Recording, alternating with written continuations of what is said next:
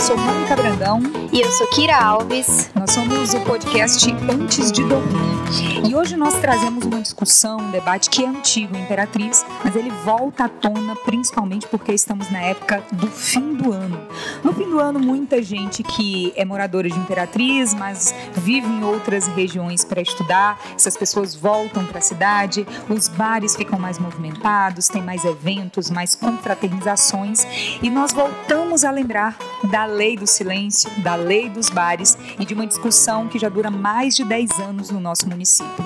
Nós, nosso podcast tem convidados especialíssimos para falar sobre o assunto. Nós temos a doutora Maria das Graças. Boa noite, doutora. Boa noite, Mônica. Boa noite a todos. Nós temos também o cantor há mais de 30 anos e que conhece bem esse debate Imperatriz, Matheus Carreira. Boa noite. Boa noite, Mônica. Boa noite a todos. E nós temos o advogado Hudson Bruno Cunha. Boa noite, doutor. Pessoal, eu agradeço muito o convite. Vamos começar então. É, quem é de Imperatriz, quem vive na nossa cidade, provavelmente já leu alguma notícia, já viu na televisão, já teve alguma conversa mesmo em mesa de bar, já conversou com os colegas de trabalho, sabe alguma coisa sobre essa polêmica que começou lá em 2004 com uma legislação municipal, mas que se estende até hoje, muitas vezes em um debate que não tem um resultado significativo, porque recentemente foi até arquivado na Câmara Municipal. Doutora Graça, a gente começa com a senhora. Relembra para a gente toda essa trajetória legal dessa lei e dessa discussão que ainda dura até hoje.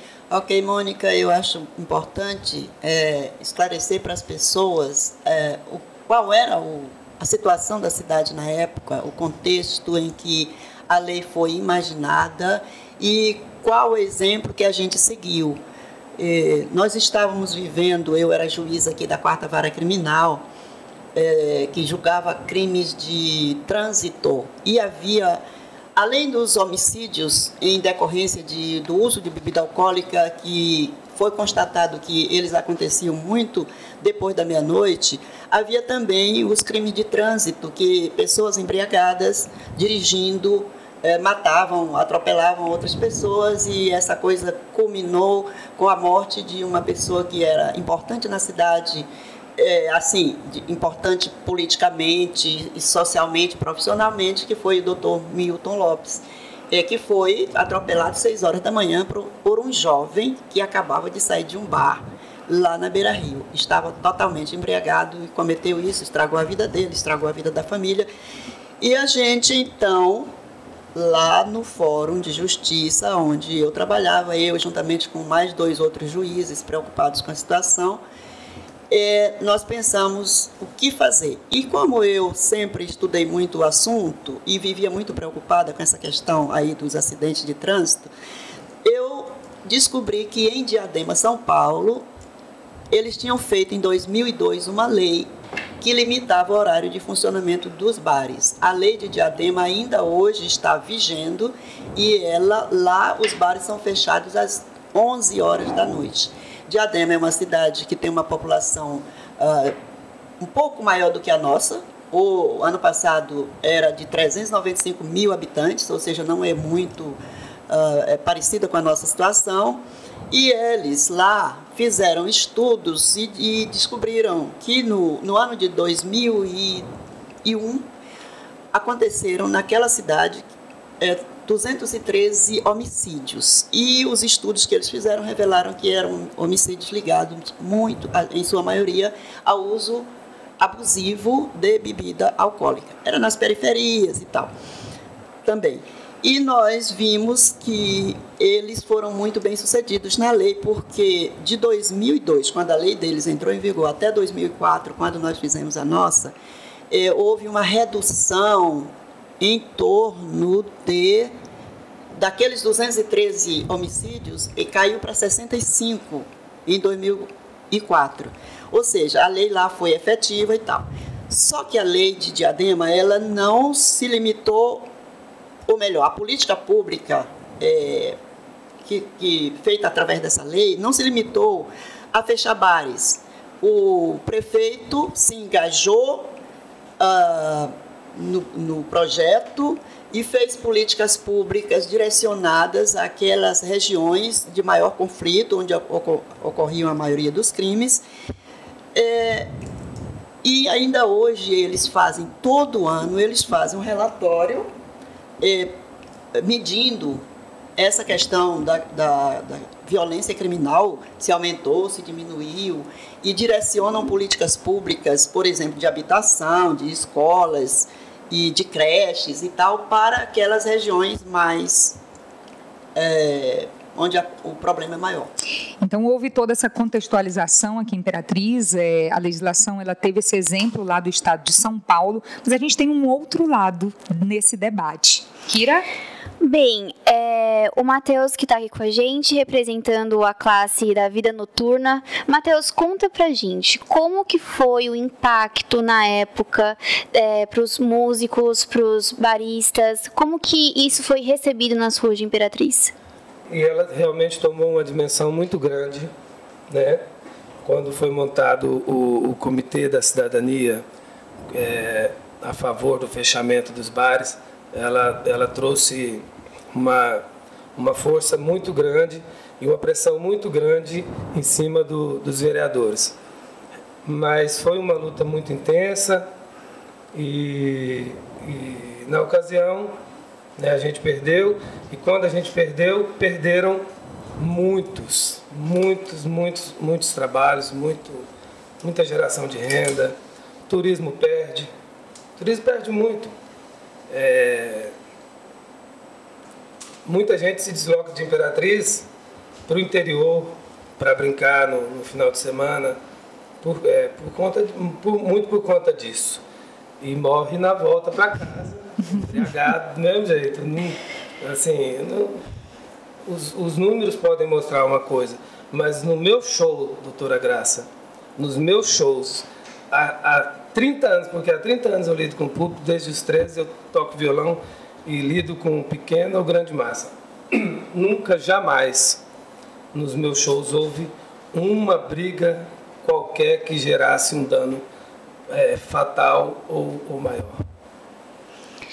A gente vai seguir, depois a doutora Graça pode falar novamente, lógico, mas eu vou passar para o nosso advogado, Bruno. É, nós falamos sobre políticas públicas até agora, falamos sobre impacto social. Onde é que a comunidade entra num processo de discussão legal desse, num município do tamanho de Imperatriz, da magnitude de Imperatriz para a nossa região? Bem, é, é, essencial a gente ter o conhecimento de que toda discussão de um projeto de lei ele passa pelo Estado Democrático de Direito, né? O Estado Democrático de Direito não é só a representatividade, não é só a proposição da lei num órgão plural, como é, por exemplo, a Câmara Municipal ou o Congresso. E mais do que isso, ele é efetiva participação dos governados. As pessoas têm que se interar, as pessoas têm que conhecer o que está acontecendo, elas têm que ter, têm que apresentar a voz dentro das discussões. É o que a gente vê com a reforma da Previdência, é o que a gente vê com a reforma tributária, enfim, são reformas essenciais que a gente muitas vezes se põe de lado e só recebe o que está sendo feito. A gente aguarda, senta e o que vem de cima para baixo, nós sabemos que nem sempre os representantes que estão lá, eles estão representando realmente o nosso interesse, de fato e de direito. Eles, enfim, põem o que eles acham melhor. Muitas das vezes fazem esse tipo de projeto e a população, até por não ser engajada politicamente, por não ter tido essa formação democrática, ela simplesmente acha que, olha, está longe de mim. E aí chega esse tipo de situação, uma lei que tem um aspecto ali de um, de um conflito de direitos fundamentais, que é a segurança e a livre iniciativa da, do setor privado, mas a gente ficou sentado, só aguardou. E aí depois, não adianta chorar muito, né? Então é, é essencial a, a, população, é essencial a Câmara do Município é, fazer propagandas, publicidade sobre isso, na verdade, é, chamar o povo para discutir, é essencial ter um espaço público para isso. É essencial que a casa não se limite a receber algumas ou, ou, ou, pessoas convidadas, que realmente a gente tenha a propagação da ideia pela cidade, que o povo compre essa ideia, porque o regime democrático é isso. É a gente realmente participar hoje. Não se impõe só com o império da lei. A lei está posta, acabou, não se discute mais. Então eu acho que se a Câmara está voltando a discutir, ela deve, ela é obrigada a convocar o povo, da forma que for necessário certo? Bem, é, voltando com a doutora Graça, Doutora Graça, hoje a realidade cultural noturna de Imperatriz é um pouco diferente do, de quando essa lei começou a ser discutida. Como que o Comitê da Cidadania analisa essa mudança e relaciona essa mudança com a legislação?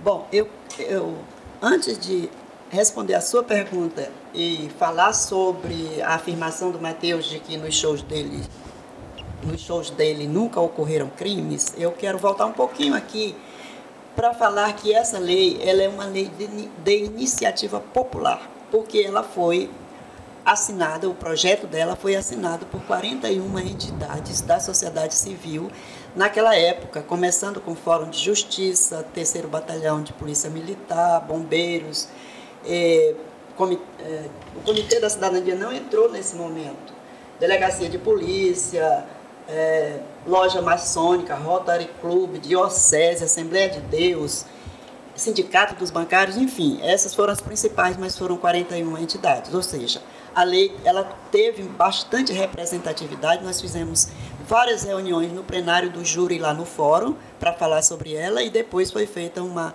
grande audiência pública também na Câmara. De modo que ela tem a sua origem bastante legitimada. Em relação ao que você diz que os tempos mudaram, é verdade, eu concordo. Hoje, Imperatriz é um polo universitário. É, ela, ela recebe, e aqui vivem estudantes do Tocantins, do Pará, do Piauí, do próprio Maranhão. É, e também a violência diminuiu. A gente, infelizmente, a gente não tem estudos feitos porque os prefeitos que vieram nunca se importaram com um assunto que é da maior importância e a gente não tem dados estatísticos para mostrar que houve redução na criminalidade e tal. Mas uma coisa é evidente: é, com o aumento do policiamento do Estado, houve realmente, a situação hoje é muito melhor do que era em 2004. De modo que eu imagino que se pode até pensar, por exemplo, num, numa abertura de criar um setor específico, por exemplo, Beira Rio, onde se possam para o movimento fazer, levar esses turistas que você alega aí e que possa é, permitir essa criação de empregos, porque Mateus ah, essa coisa da criação de empregos, veja bem, a lei determina que sejam fechadas durante apenas quatro horas do dia. O dia tem 24 horas. A lei só determina que os bares fiquem fechados das duas às seis da manhã. Ou seja, dizer que nesse período muitos empregos, ou que a prorrogação de horário de gações e pessoal que trabalha da noite é significativo, é uma coisa meio no meu ponto de vista, que não é muito expressiva. A né? gente esbarra numa questão cultural. Hã? A gente esbarra numa questão cultural. O povo dessa cidade não sai de casa antes da meia-noite. Nunca, nunca saíram. Essa questão foi discutida muito, porque o povo sai na hora que as coisas acontecem. Se a coisa for marcada e acontece. E eu, que estou aqui há mais tempo que você, que eu estou aqui desde criança, eu sei como é que começou essa, essa cultura que você fala as pessoas passaram a sair tarde, sabe por quê? Porque chegava, marcava para 10 da noite um show. Eu mesma fui num show desses. E a gente chegava lá e o pessoal ficava atrasando, atrasando. Ficava duas horas de atraso para poder vender bebida, para poder tirar dinheiro. E aí as pessoas começaram a mudar o seu hábito, a sair meia-noite. É, Dona Graça, a senhora é, comentou a participação de algumas entidades religiosas no processo de aprovação da lei. Uma curiosidade que também é uma curiosidade pessoal: houve um peso sobre a cultura religiosa em detrimento dessa legislação? Ou foi uma questão é, que isso não, não, entrou, não entrou na discussão? Veja bem, nós tivemos é, instituições representativas de toda a sociedade, não foram. Ó, não houve predominância do religioso, porque também nós tivemos a assinatura dos sindicatos bancários, que não são religiosos, da maçonaria, que não é religiosa. Ou seja, não acho que tenha havido aí uma predominância do religioso sobre isso. É claro que quando é um assunto desse, eles vêm, né? E vieram e ajudaram. Matheus, é, a gente está falando sobre cultura também, a cultura dos horários. Essa é uma discussão que sempre fez parte de todos os debates em torno dessa legislação. Hoje, é, para vocês que são músicos, que trabalham com a noite, como é que funciona a rotina de vocês para se organizar e se adaptar a essa legislação atual e qual o impacto disso na renda? Na renda, no, no, no salário, é. na forma de viver dos músicos, por exemplo, Imperatriz? Quanto a rotina é a mesma, né? O músico, ele... Não foi possível diminuir, ou melhor, antecipar o início das não, festas? Não, porque, não justamente porque, porque o povo não, ainda não chega cedo. Então a gente organiza tudo à tarde, deixa tudo prontinho para começar às 10. Mas às 10 não tem ninguém lá, doutora. Sim, mas os garçons. É isso Aí... que eu acabei de lhe falar. O povo deixou de ir às 10 porque os, é, os promotores de eventos não faziam o evento não começava. A senhora deve estar falando de, de, de shows profissionais, de logísticas que vêm de fora e que por um ou outro motivo realmente pode atrasar. Mas os músicos locais não, ele pega o, o violão dele é, em meia hora ele está lá no lugar para tocar. É, eu tenho uma pergunta, no caso, para o Bruno, porque foi citado a possibilidade de que em zonas específicas da cidade houvesse um acréscimo do horário e em outras zonas periféricas não. Do ponto de vista legal, isso é executável? É possível que isso aconteça? É, nós temos a lei orgânica do município, né, que deveria zonear, enfim, temos várias, é, vários fundamentos dados por meio da lei para que isso ocorra na construção e desenvolvimento do município. Mas não ocorreu. E hoje a situação posta é o seguinte: o que nós teríamos que fazer, o que nós temos que mobilizar, quanto custaria para a gente zonear a cidade, por exemplo? A gente tem indústrias, tem distribuidores que estão no, no meio do ciclo ali da Bernardo Saião. E elas não estão erradas. Foram concedidas licenças, elas funcionam, então a gente tem um problema histórico, um projeto histórico. A gente está preparado para modificar essa situação eu acho que é até impossível hoje a gente fazer isso. Então, essa questão dessa do zoneamento da cidade hoje é muito, muito complicado. Eu não vejo como a gente tem um plano, se a gente não consegue organizar os bairros ao redor da cidade, como é que a gente vai transformar o centro da cidade, por exemplo, hoje de Imperatriz? É, é muito, muito, muito difícil mesmo. Eu acho que a discussão passa mais por, pela questão da gente estabelecer esses critérios específicos de funcionamento, de segurança. E, se me permitem, eu queria fazer alguma observação aqui. Fica à vontade. Eu notei que o fundamento da lei é muito interessante. Ela vem baseado num plano que deu certo, de outra cidade, acompanhado de um projeto de políticas públicas, que é o essencial. Eu vejo muito a gente no Brasil criminalizar a bebida, certo? E eu pude, tive a oportunidade de fazer uma viagem pela Europa para conhecer cervejas artesanais, que eu gosto muito. Então a gente vê que em outros lugares desenvolvidos a cerveja, por exemplo, faz parte da cultura do cidadão. Na Alemanha, ela é inclusive a receita da, das primeiras cervejas, elas são é, o Papa ele autoriza, o Papa ele vai lá e dá a bênção dele. Então a gente tem uma cultura de bebidas alcoólicas. A gente tem uma cultura de disseminação da bebida, com um povo bem instruído, com políticas públicas sociais. Então, eu acho que o problema não é a bebida Aqui em Imperatriz hoje, como a doutora Graça deixou claro, a gente teve essa lei com o melhor do intuito, a gente teve um fundamento excelente, baseado num plano que deu certo, de um grande município, mas falhou na execução porque nem mesmo a regulamentação que está prevista aqui no artigo 7 da lei, se não me engano, não ocorreu. Então, quais são os, os, dados, qual é o substrato, qual é o fundamento que a gente tem hoje, quais são, qual é o resultado que a gente obteve disso? A gente tem hoje um, um governo que é negacionista. A Terra hoje é plana, é, o mundo é uma grande conspiração globalista, com políticas marxistas. Tudo bem, querem negar? Querem. E estão conseguindo. Mas a gente que ainda está aqui nesse núcleo, a gente precisa se basear em fatos, em fundamentos. O que foi que melhorou de Imperatriz para cá? Quais são os dados da criminalidade? Esses dados eles eram zoneados, eles mostravam os fundamentos. Eu posso ter 35 mortes no mesmo bar decorrentes de uma chacina por drogas. Isso é em decorrência da bebida alcoólica? Isso é um problema dos bares? Não, não vai ser. Então, eu entendo a lei, eu, como disse, eu era contra, totalmente contra, não via fundamentos positivos, mas eu conversei com a doutora Graça e ela me falou um plano que deu certo, um plano de políticas públicas, eu acho que é isso que tem que ser debatido. A lei do jeito que está sendo posta hoje, a lei não é o Batman. Ela não vai sair no Batmóvel por aí resolvendo os problemas da cidade. Não basta legalizar. Não basta só botar na lei. A gente tem no Brasil uma política de legislativa. Está dando errado? Pronto, legisla, faz uma lei que vai ficar tudo certo. Não é isso que está acontecendo. E eu acho realmente que nós precisamos de dados, fundamentos. Se é para manter essa lei, se a gente vai restringir um direito fundamental de livre concorrência, a gente de, de livre iniciativa, a gente tem que ter fundamento científico para falar alguma coisa.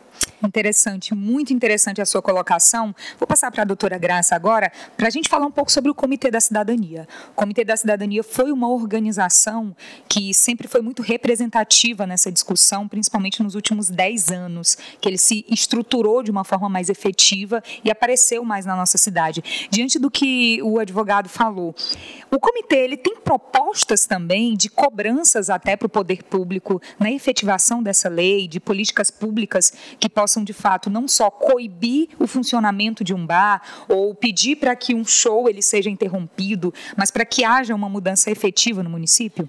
Mônica, é, é, é, preciso ficar claro que o Comitê da Cidadania ingressou nesse movimento muito depois. Sim. É, em 2013, na verdade ele nem sequer assinou o projeto de lei, foram outras instituições. Então, como ele entrou no debate em 2003, naquele momento em que a coisa estava efervescendo, aí ficou parecendo que o Comitê da Cidadania é o pai de alguma coisa, não é. Tá? Eu gostaria de comentar um pouquinho sobre o que disse o Bruno é, a respeito ah, de, de políticas públicas. A lei 1110 de 2004, chamada Lei dos Bares, é uma lei que está no âmbito da segurança pública. Ela funciona, mas ela só pode ser bem sucedida se os prefeitos adotarem políticas públicas de segurança pública que possam é, ser direcionadas para as populações que são mais vulneráveis à questão dessa lei. O Mateus disse que nos shows dele nunca ocorreram homicídios.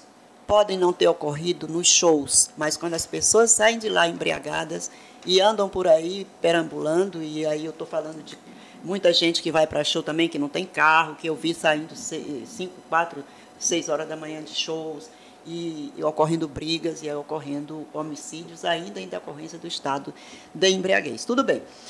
Mas é preciso e é importante que os prefeitos adotem medidas para fazer com que a, o problema seja minimizado. Porque, veja bem, toda discussão que envolve interesses. Que as leis funcionem. Toda, todo, toda discussão que envolve interesses comunitários, conflitantes, ela precisa perguntar quem ganha e quem perde com determinada política pública. No caso, o, o segmento dos promotores de eventos, dos garçons, de, dessas pessoas, cadeia. De, dessa cadeia do, do, turismo e tal, é, é, uma, é um segmento atingido. Por outro lado, tem que ser visto também o, o problema do barulho, porque todo evento não não tem, embora a lei foque só na questão da bebida alcoólica, mas tem também a questão Pedação do acústica. abuso sonoro que faz com que as pessoas não durmam. Eu vi pessoas, por exemplo, ali perto da minha casa, tinha uma manicure que disse: Olha, não estou mais trabalhando porque eu não consigo fazer unha de manhã porque eu passo a noite sem dormir, naquela época ali da Romanos. E, enfim, eram de, de quarta a domingo, era a semana quase toda que tinha eventos e ninguém ali de fato conseguia dormir. O barulho era muito alto. Então é uma coisa que vem junto com a outra, é, a bebida alcoólica, o, a questão sonora, que precisa ser normatizada, trabalhada, e aí os prefeitos precisam entrar. E a gente, infelizmente, nunca teve em Imperatriz um prefeito que se importasse, diferentemente do prefeito, dos prefeitos é, de Adema, por exemplo, é, lá eles fizeram um, um, uma política que eles adotaram, por exemplo, um mecanismo chamado MAP Info e Infocrim, que mede a, aí a criminalidade, eu não sei se eu falei isso no começo, os crimes que estão ocorrendo. Por exemplo, eles captam todas as ocorrências feitas nas delegacias de polícia sobre onde, quando, de que modo foram aconteceram os crimes, faz um estudo disso aí e mede a situação da violência na cidade. O prefeito é que faz isso. Tá? E aqui a gente não tem. Ficam as dicas, então. Bem, para encerrar o nosso debate, Matheus, eu gostaria de saber de você. O que, que você acha que seria ideal agora com o ressurgimento desse debate para quem trabalha de noite, para quem trabalha na vida noturna? O ideal seria um meio termo, né? É, nem, nem duas, nem quatro, mas três da manhã seria, seria um, um meio termo bem interessante, porque tudo bem que o, é, o povo não está chegando às 10, mas já está chegando às 11. Né? Então, vem um meio termo agora das 11 às 3 da manhã e com um trabalho, um trabalho de divulgação, de, com, com, com debates como esse, o povo vai saindo mais cedo de casa. De repente, a gente pode chegar no nível de. Tá, é, como chama a cidade de São Paulo? Diadema. Diadema ou Brasília, né? Brasília termina meia-noite, mas o povo já sai para brincar às oito da noite, né? Meio termo às três da manhã seria ótimo nesse momento. Muito obrigada. Esse debate ele está longe de terminar, Imperatriz, e ainda bem, porque como disse nosso advogado, quanto mais tiver a participação popular, melhor, não é? Exatamente. Vamos lá, vamos todo mundo se informar, vamos exigir aí da Câmara Municipal que enfim, traga esse debate, traga para as faculdades de direito, por exemplo, botando lá, tem muito assunto para ser discutido, a aprovação da lei, o, ali o conflito de direitos fundamentais, tudo isso faz parte do direito, a argumentação faz parte, então seria interessante que todo mundo tomasse conhecimento e que todos pudessem participar do, da nova discussão. Sim. Muito obrigada, então, ao advogado Hudson Bruno Cunha. Obrigada também à doutora Maria das Graças. E muito obrigado, a, muito obrigada ao nosso cantor participante representando os trabalhadores da noite, Imperatriz Matheus Carreira. E obrigada a Kira Alves. Gente está com vocês, uma boa noite para todo mundo. E eu sou Mônica Brandão, esse foi o podcast Antes de Dormir, informação de qualidade na sua noite.